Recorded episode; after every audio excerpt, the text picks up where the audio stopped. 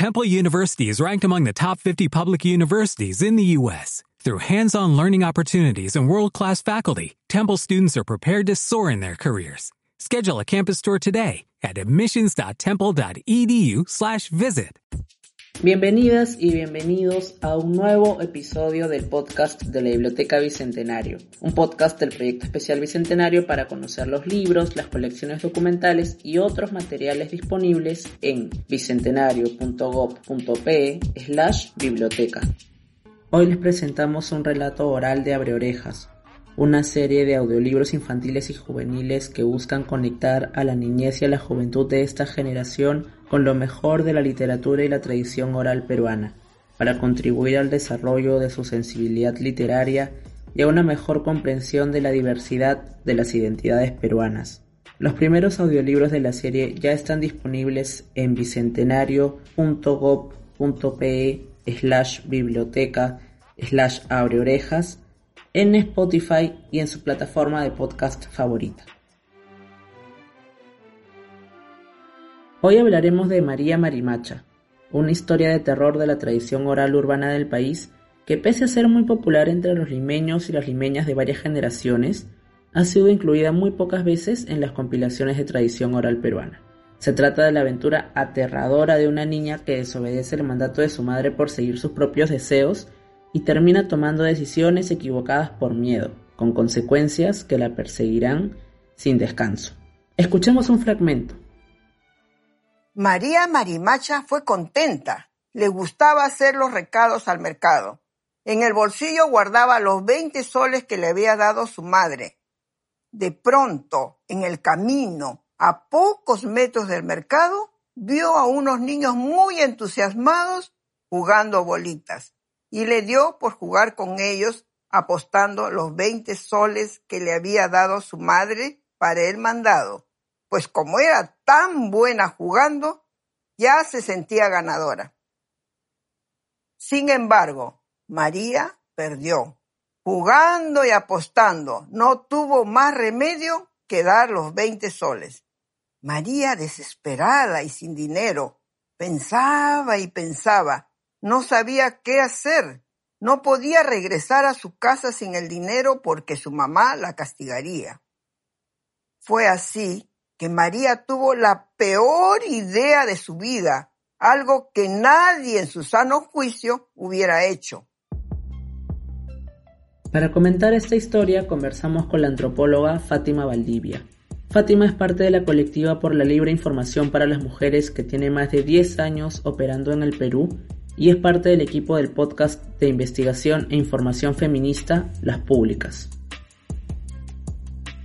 Lo primero que yo recuerdo de la, de la palabra María Marimacha no es la historia, sino el concepto marimacha como, como lesbiana, como machona ahombrada lo recuerdo mucho porque todo el tiempo era la, la, la, pregunta, ¿no? ¿Quién es la machona del barrio? ¿Quién es la más machona o la menos machona?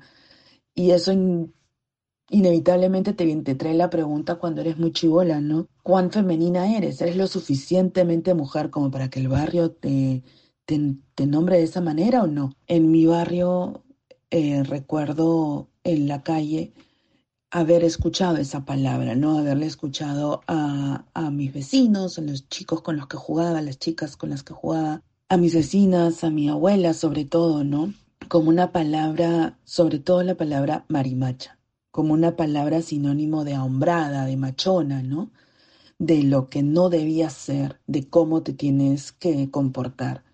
Eh, no solo en la casa, que finalmente en la casa lo mantenían escondido, pero sobre todo cómo te comportabas en la calle. Este vínculo que hay, ¿no? Esta relación que hay entre lo la persona hombrada, la niña hombrada, la niña machona y la historia de miedo que hay alrededor de eso, ¿no?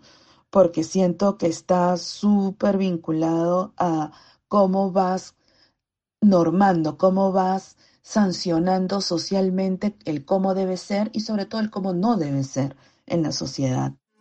María Marimacha es una historia sobre cómo la sociedad va normando cómo deben comportarse las niñas y cómo deben comportarse los niños, y las consecuencias de desobedecer estas normas. María, la protagonista, es una niña a la vez fuerte y vulnerable. Desobedece a su madre como caperucita y su desobediencia tiene un castigo. Pero como no se ajusta a la imagen de niña inocente, nadie intenta ayudarla o rescatarla. Pese a la desgracia de la protagonista ya que se trata de una historia muy popular, como nota Fátima, no es una historia que se discuta en las clases de colegio. Un segundo momento en el que recuerdo la historia es cuando un amigo mío del colegio eh, cuenta la historia. Curiosamente no es una historia que fuera parte de lo que leíamos cotidianamente en el colegio eh, o de lo que se discutía en la clase de literatura o de lenguaje, para nada. Eran esas reuniones con los amigos del cole que te iban contando historias de terror, de aparecidos, y es en ese momento donde sale esta historia. No recuerdo si con el nombre de María Marimacha, pero sí recuerdo muy claramente la voz, esa voz que llamaba, ¿no? Esa voz lánguida, terrible que te, te estremecía, a mí me daba muchísimo miedo eh, que la llamaba buscando su corazón. Si se trata de una historia popular que ha aterrado a generaciones de niños, niñas y adolescentes, ¿por qué no se lee o se discute María Marimacha en los colegios? ¿Y qué podríamos decir de esta historia? ¿Qué nos ayuda a comprender?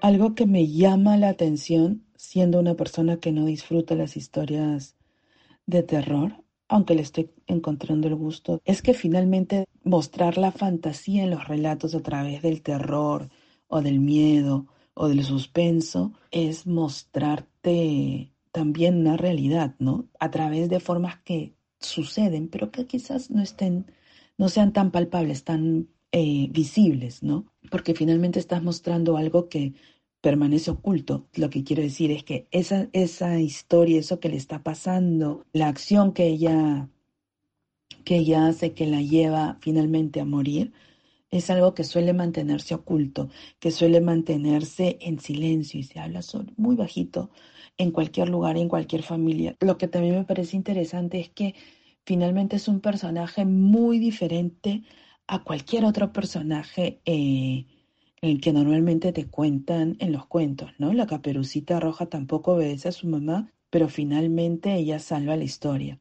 Acá María Marimacha no obedece a su mamá, se gasta la plata, pero no salva la historia. Sin embargo, es un personaje en el cual tú te puedes reflejar o no.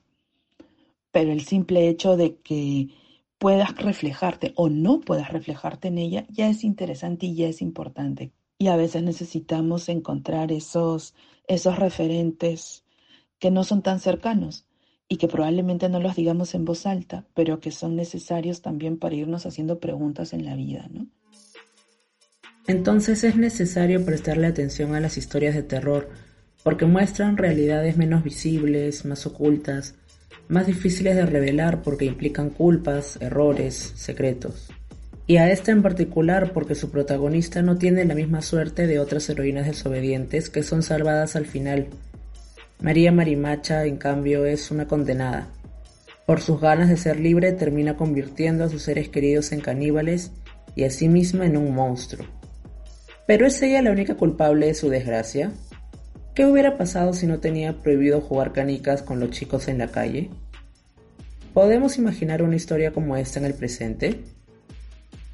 Otra cosa que me llamaba siempre mucho la que me llama la atención de esta historia es lo del juego de las canicas, ¿no?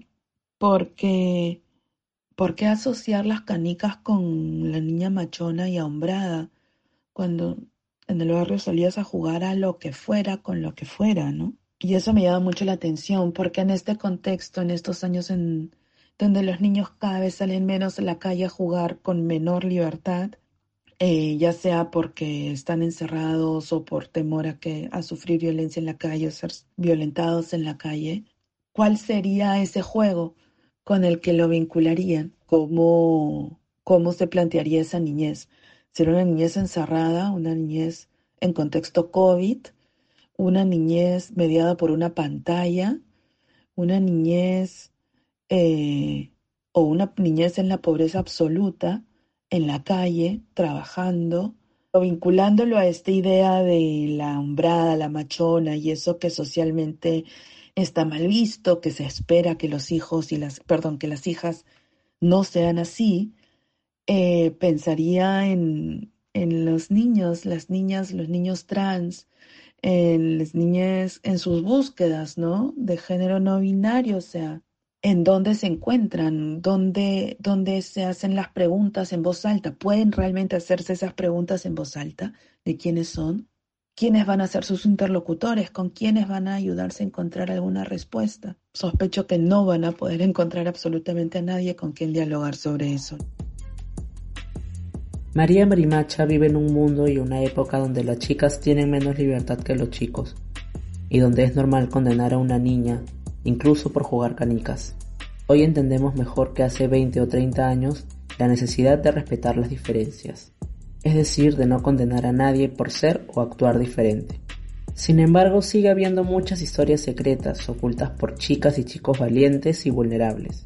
Por eso es necesario escuchar y discutir esta historia en casa y en la escuela, para pensar en los significados de este relato desde una perspectiva de género, de la obediencia a la madre y a las normas sociales, desde la valentía, la rebeldía y el miedo de la protagonista, etc. Porque como nos dijo Fátima Valdivia, las historias de terror nos ayudan a revelar aquello que es difícil confrontar. Confrontémoslo. El podcast de la Biblioteca Bicentenario es producido por el Proyecto Especial Bicentenario. Este episodio contó con la participación de Fátima Valdivia, el guion y la locución estuvieron a cargo de Berta Prieto, la edición de audio fue realizada por Isa Abad y la dirección es de Jaime Vargas Luna. Gracias por acompañarnos. Búsquennos y suscríbanse en Spotify, eBooks o su plataforma de podcast favorita. Y busquen y descarguen gratuitamente los libros y audiolibros de la Biblioteca Bicentenario en bicentenario.gov.pe slash biblioteca.